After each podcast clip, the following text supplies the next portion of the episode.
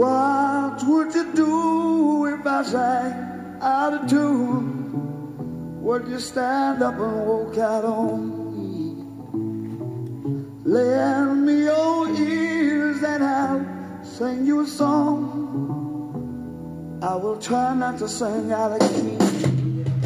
Muito bom dia! Seja bem-vindo ao Morning Galo da Central do Investidor, a sua dose diária de informação, bom humor, história e muito rock and roll. A Central é o braço educacional do grupo Esperato, um escritório de investimentos ligado à XP, uma empresa com mais de 12 anos de história, passamos já de 11 mil clientes e que está de braços abertos, claro, para atender em todo o nosso Brasil varonil. Acesse aí Experato com X esperatoinvestimentos.com.br. Venha conhecer o nosso trabalho de assessoria. Eu sou o Felipe Teixeira e ao som de Joe Cocker nós vamos destacar o que de mais importante deve movimentar o mercado financeiro nesta quinta-feira, 6 de abril. Faltam 269 dias para acabar o ano e um dia para o feriado de Páscoa, que começa, claro, amanhã na Sexta-feira Santa.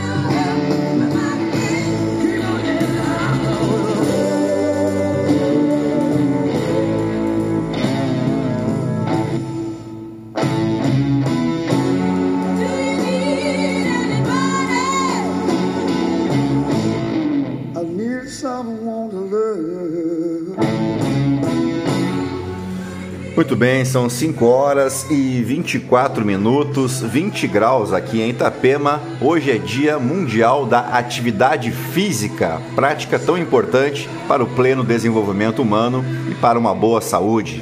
E a dica, claro, quanto mais cedo a atividade física for incentivada, mais fácil ela se torna um hábito na sua vida, maiores são os benefícios.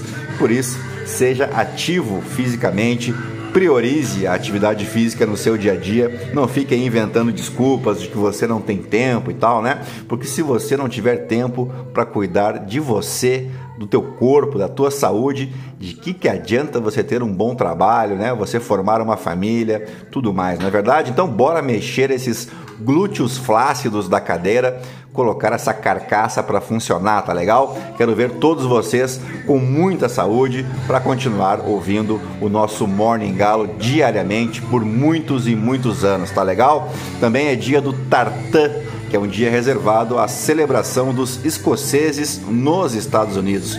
O Tartan Day é uma celebração norte-americana da herança escocesa e comemora-se então em 6 de abril, data em que a Declaração de Arbroath foi assinada em 1320.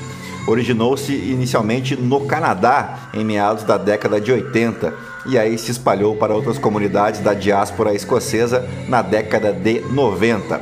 Na Austrália, um Dia Internacional do Tartan semelhante é realizado em 1 de julho, que é o aniversário da revogação da Lei de Proscrição de 1747, que proibia o uso do tartan.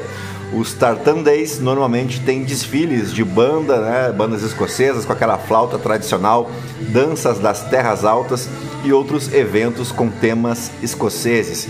E se você está se perguntando aí o que é um tartan, é um padrão quadriculado de estampas composto de linhas diferentes e cores variadas. A título de exemplo, podemos mencionar o mais conhecido, né, o uso frequente dessas estampas em uh, que é aquela indumentária típica escocesa.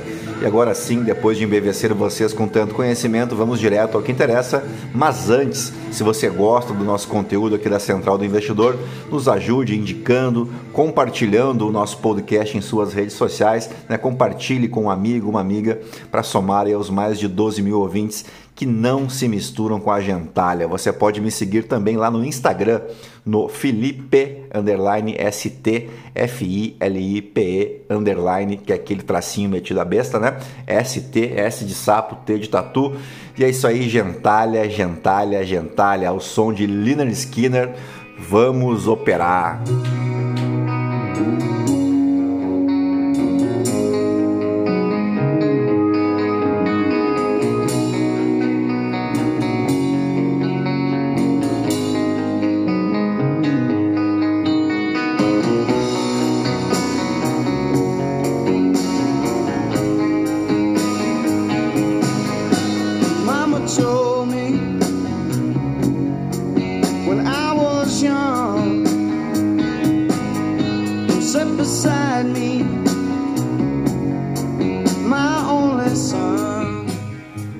Muito bem, vamos adiante. As ações asiáticas encerraram mais um dia de forma mista, com destaque negativo para as bolsas do Japão e da Coreia do Sul, com os futuros de ações dos Estados Unidos operando muito próximos da estabilidade, depois que o PMI Caixin de serviços da China subiu para o nível mais alto em dois anos.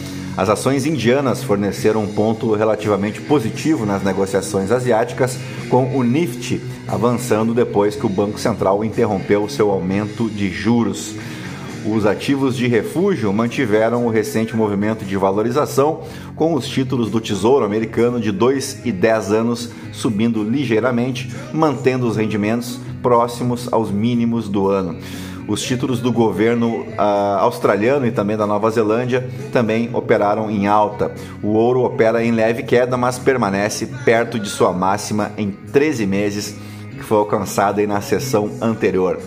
A fuga para ativos considerados mais seguros precede o feriado de Sexta-feira Santa, que verá muitas bolsas de valores de mercados desenvolvidos fechadas, incluindo aí dos Estados Unidos, da Europa, de Hong Kong, da Austrália, além do próprio Ibovespa. Os movimentos recentes refletiram os sinais de desaceleração da economia dos Estados Unidos antes dos dados cruciais serem divulgados nesta quinta-feira, caso dos pedidos de auxílio-desemprego, e na sexta-feira, vulgo amanhã, que é o caso do payroll. O PMI, medido pelo Institute for Supply Management, caiu para a mínima de três meses, abaixo das estimativas de consenso. Os dados das folhas de pagamento privadas da ADP também ficaram aquém das expectativas. Os dados precedem o relatório de folha de pagamento dos Estados Unidos na sexta-feira, portanto, que pode mostrar que os empregadores criaram cerca de 250 mil empregos no mês passado e que a taxa de desemprego se manteve em um nível historicamente baixo. Bueno, por aqui mais uma fala desastrada da equipe ministerial do governo Lula. Agora foi a vez do ministro de Minas e Energia, Alexandre Silveira, que é do PSD, trocar os pés pelas mãos. Ele disse esperar que a nova diretoria da Petrobras comece os estudos para mudar a política de preço de paridade internacional, conhecido como PPI Abre aspas, o que esperamos da nova diretoria da Petrobras, só com a posição do Ministério de Minas e Energia, que é a posição construída pelo governo, é que já comece os estudos daquilo que é possível a Petrobras contribuir com o Brasil na questão do preço dos combustíveis, afirmou Silveira a jornalistas nesta quarta-feira. A declaração veio depois de a própria Petrobras publicar um comunicado no início da tarde de ontem negando que tenha recebido proposta do Ministério sobre alterações em sua política de preços. Antes, Silveira havia declarado em entrevista à Globo News que a nova diretoria e o novo conselho de administração da Petrobras discutiriam mudanças no PPI. A nova composição do colegiado será eleita em assembleia de acionistas em 27 de abril. Aí mais uma fala aqui do glorioso ministro de Minas e Energia. A nota da Petrobras não foi contrária. Quem assistiu à entrevista pôde ver de forma clara e inequívoca que o que eu disse é que na Assembleia Geral, no dia 27, e com os novos conselhos de administração e fiscal definidos, o governo federal, como acionista majoritário e como controlador da Petrobras, vai sim discutir qual será, qual será a melhor política de preços para a Petrobras cumprir sua função social, declarou. O que o ministro não sabe, né, ou pior ainda, sabe e ignora, é que com PPI ou não, não depende apenas do governo federal, nem do ministro de Minas e Energia ou de qualquer nome que seja indicado para a presidência da Petrobras, né, que, que se discutir a política de preços. A companhia, embora controlada pela União, é uma sociedade de economia mista e, portanto, toda e qualquer mudança em sua estratégia de preços precisa passar por seu conselho de administração, que é eleito em assembleia de acionistas. Então, quando eu critiquei aqui nesse espaço e várias e várias vezes as falas do ex-presidente Jair Bolsonaro lá em 2022, né, que queria interferir na política de preços da estatal, eu critico novamente agora, porque é absurda essa fala do ponto de vista republicano. Não é papel do governo federal discutir a política de preços da Petrobras, ainda que ele seja o acionista majoritário.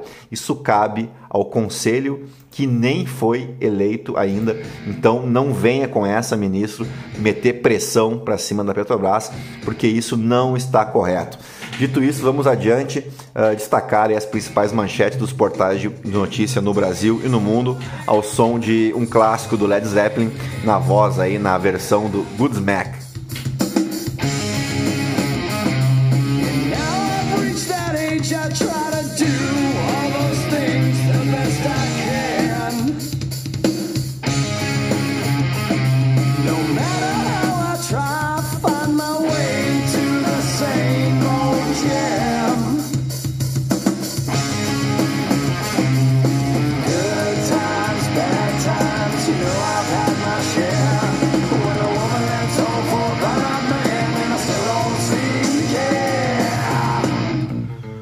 Muito bem, começamos pelo Estadão. Bolsonaro diz à Polícia Federal que só soube de joias em 2022, mas um ano antes, seu gabinete tentava reaver colar. Esse presidente foi interrogado hoje, é, no caso ontem, né, por três horas, sobre a tentativa de sonegar informação à Receita Federal no escândalo dos diamantes e sobre várias tentativas para retirar os objetos do cofre do fisco em Guarulhos caso afronta TCU, Receita e pode configurar improbidade e peculato. Leia análise. Sempre que você ouvir a palavra peculato, tenha em mente que peculato se refere a roubo de dinheiro público. Então vamos dar o termo correto, né? Peculato é roubo, é desvio de dinheiro público, tá bom? Vamos adiante. Delegado diz que ataque à creche em Blumenau foi caso isolado e não houve coordenação pela internet. Um homem matou quatro crianças de 4 a 7 anos e feriu outras cinco. Criminoso se apresentou à polícia militar.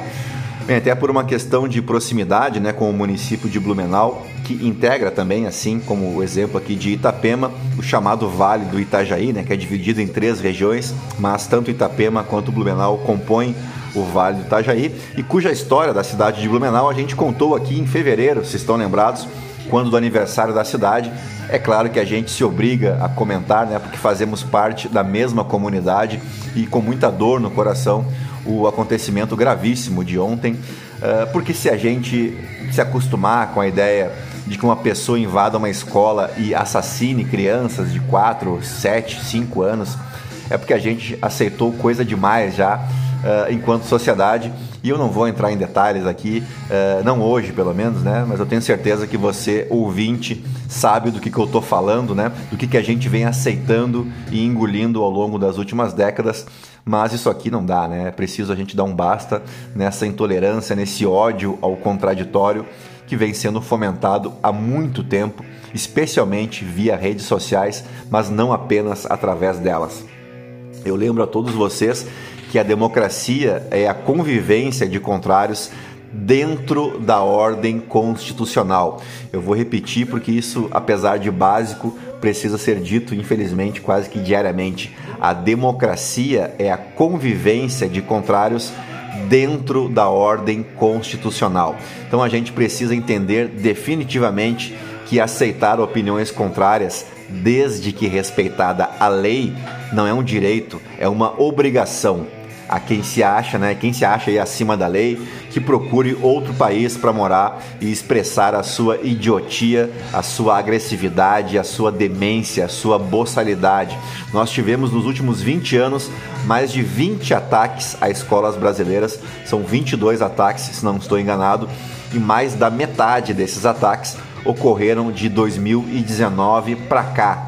Ou seja, estamos sim diante de uma escalada de violência contra crianças que precisa ser interrompida de várias maneiras, porque seria muita leviandade justificar esses ataques por conta desse ou daquele político, da, dessa ou daquela ideologia, né? seja da sua simpatia ou da sua antipatia, o buraco é muito mais embaixo e não se resolve, por exemplo, simplesmente colocando um revólver na cintura dos professores, como eu vi alguns gênios da raça sugerindo no dia de ontem, né? A gente precisa discutir essa questão de forma séria, madura, e isso passa, claro, pela meia-culpa desse ambiente de ódio que tomou conta da política, né, que acabou importando um comportamento visto até então em torcidas organizadas, o que já era um absurdo, né?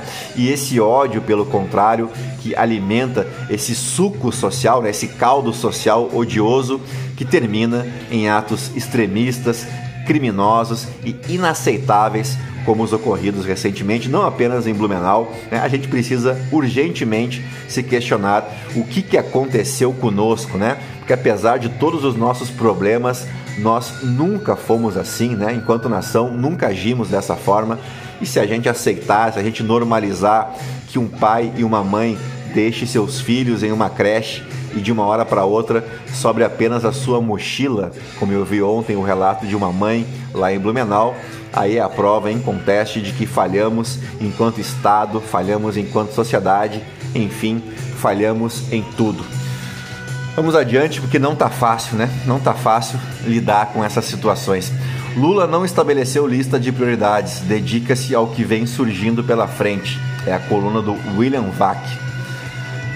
Uh, mudança no marco do saneamento, veja críticas do setor às mudanças do governo. Lula muda regras do marco e permite que estatais continuem com serviços sem licitação.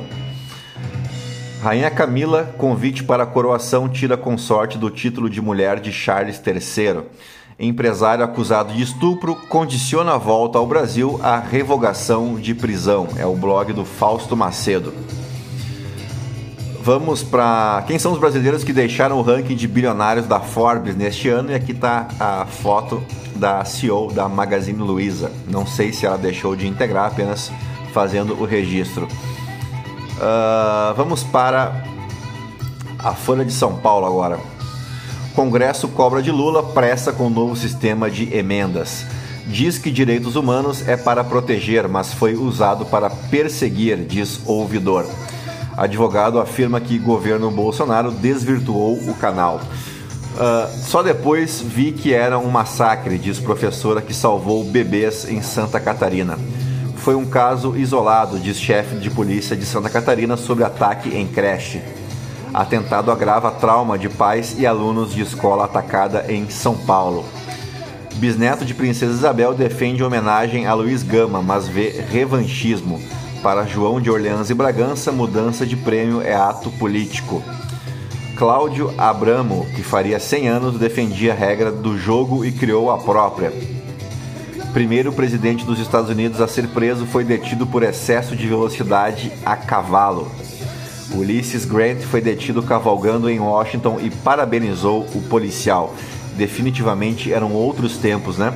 Silvio Berlusconi, ex-premier italiano, é diagnosticado com leucemia governo Lula vai agilizar processo de visto para haitianos com família no Brasil.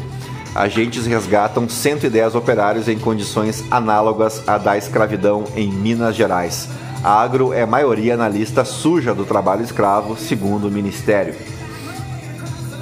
Suco de laranja ajuda a equilibrar a microbiota de pacientes obesos, aponta estudo. Starship da SpaceX carregará rover do tamanho de um Jeep para a Lua cidades receberão bônus com privatização da Sabesp, diz Tarcísio. Turismo gaúcho tenta superar o impacto da investigação de trabalho escravo em vinícolas. Vacinação contra a gripe começa na segunda, na cidade de São Paulo. Vamos para o valor econômico. Decreto do saneamento autoriza regularização de contratos precários e prestação direta das estatais. Otávio Lopes deixa a presidência da distribuidora e da geradora uh, da Light. Exclusivo, sem IPO, Dori tenta MEA. Ministro planeja mudar política da Petrobras, como Americanas pediu a bancos para ocultar risco sacado. Como o Brasil foi superado pela Arábia Saudita nas exportações. Guilherme Ravache é o novo colunista do Valor. Leia sua coluna de estreia. Vamos para o Globo. Merval Pereira, uma sociedade doentia. Miriam Leitão, dois homens e um só destino. Malu Gaspar, revisionismo dos escândalos de corrupção pode se voltar contra Lula. Guga Chakra, Putin e a prisão do correspondente. Oposição tenta blindar militares e juízes em nova lei do impeachment que vai além de presidente. Proposta de Pacheco aumenta rol de autoridades que podem ser alvos. Para Bolsonaro, só uma ação pode torná-lo inelegível, saiba qual. Psicólogos que atuaram na tragédia da Boate Kiss irão atender famílias de vítimas no ataque à creche de Blumenau. É chocante a hostilidade e a presença feminina nas plataformas da Petrobras, diz vítima de assédio. Caso das joias, veja os próximos passos após depoimento de Bolsonaro. Americanas, revelação da dívida de, de dívidas ocultadas mexe na recuperação judicial inteligência artificial já supera a análise humana de ultrassonografias, porque o Datafolha mostra bolsonarismo cristalizado na opinião pública. Finlândia adiciona à OTAN artilharia poderosa e tecnologia de ponta. Vamos para o Poder 360. Mauro Cid diz que resgate de joias foi dentro da legalidade.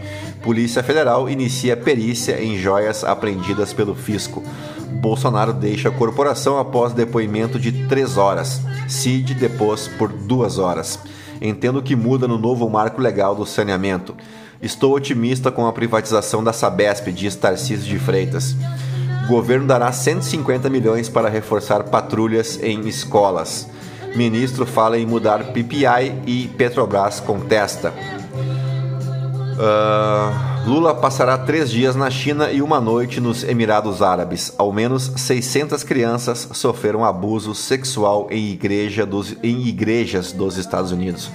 O Ocidente ajudou a Ucrânia em ataques terroristas, diz Putin. Polícia Federal inicia perícia em joias sauditas apreendidas pelo fisco. A Argentina deverá pagar 1,3 bilhão de euros a investidores no exterior. Vamos ao Metrópolis. Bolsonaro diz à Polícia Federal que pedido para reaver joias foi para evitar um vexame internacional. Em depoimento à Polícia Federal, Jair Bolsonaro diz que pedido à ajudante de ordens para reaver joias sauditas foi para evitar um vexame internacional. Homem pula muro de creche em Blumenau e usa machadinha para matar quatro crianças. A polícia, ex-auxiliar de Bolsonaro, diz que buscar presentes era algo normal. Bolsonaro diz à Polícia Federal que só tomou conhecimento de joias 14 meses após chegada dos presentes no Brasil. Bolsonaro não, não menciona Michele em seu depoimento à Polícia Federal. Receita entrega joias de 16,5 milhões de reais e Polícia Federal inicia perícia. Flávio Dino anuncia 150 milhões para fortalecer rondas escolares. Ministro diz que haverá mudanças na política de preços da Petrobras. Governo Lula abre diálogo com emissoras de TV simpáticas a Bolsonaro. Deputado protocola projeto para assustar suspensão do novo ensino médio. O líder do PT e a arte de enriquecer os amigos. É a, é a coluna do Rodrigo Rangel. Guilherme Amado, lobistas reclamam de perda de acesso à Câmara dos Deputados. Ricardo Noblar, está chegando a hora de Bolsonaro devolver-se à sua insignificância. Vamos para o The New York Times. Análise: derrota de Wisconsin aponta para a força dos democratas. No The Washington Post, vamos carregar aqui a manchete. Processo criminal de Trump em Nova York pode colidir com a campanha de 2024. No Financial Times, Ucrânia pronta para conversar com a Rússia sobre Crimeia se contra-ofensiva for bem sucedida. Vamos para os aniversariantes do dia. O 6 de abril marca o aniversário de Wilson Simoninha, filho de Wilson Simonal. Eu já contei brevemente aqui um pouco da história e de sua importância para a MPB em episódios passados, né?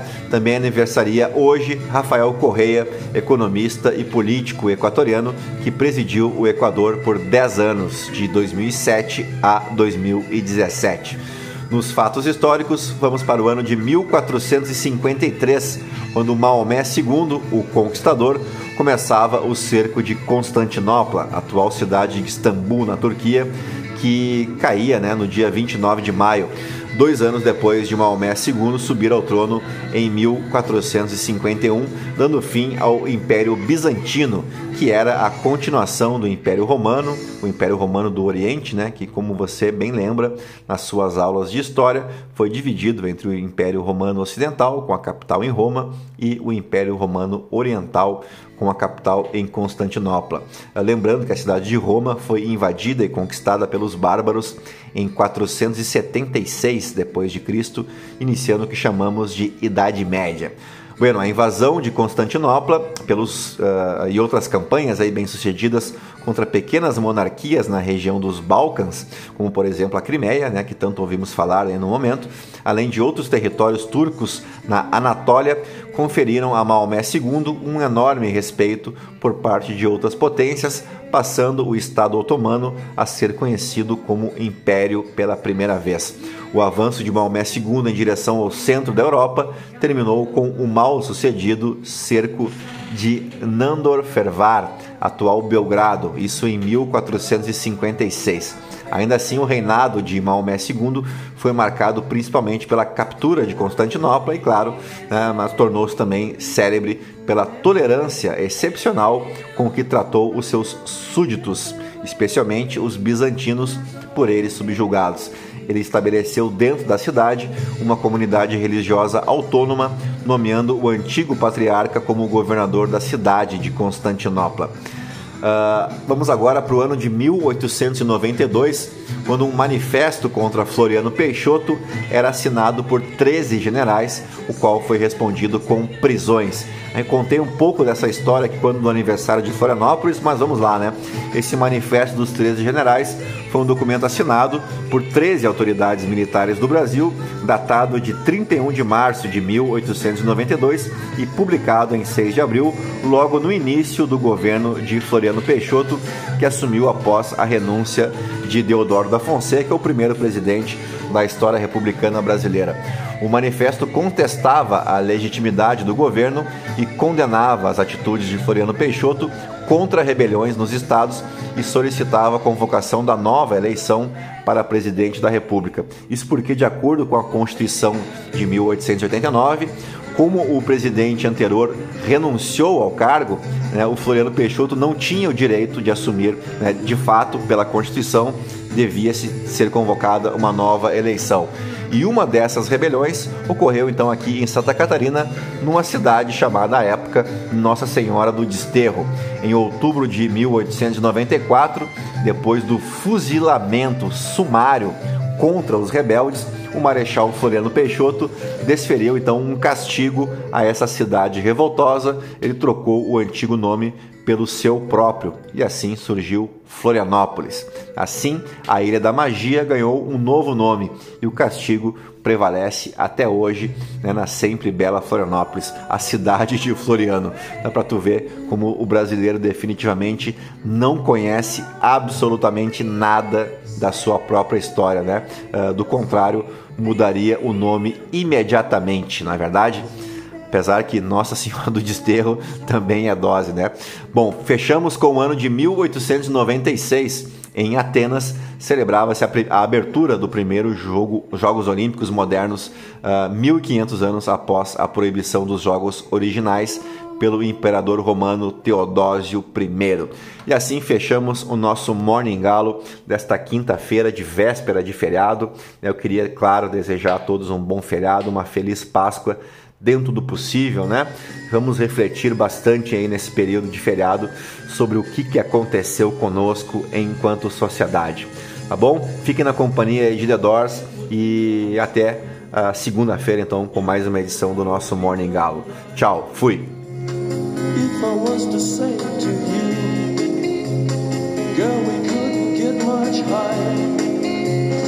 Come on.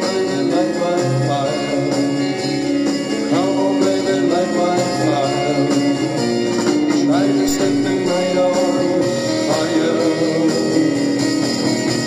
The time to hesitate is through. The time to wallow.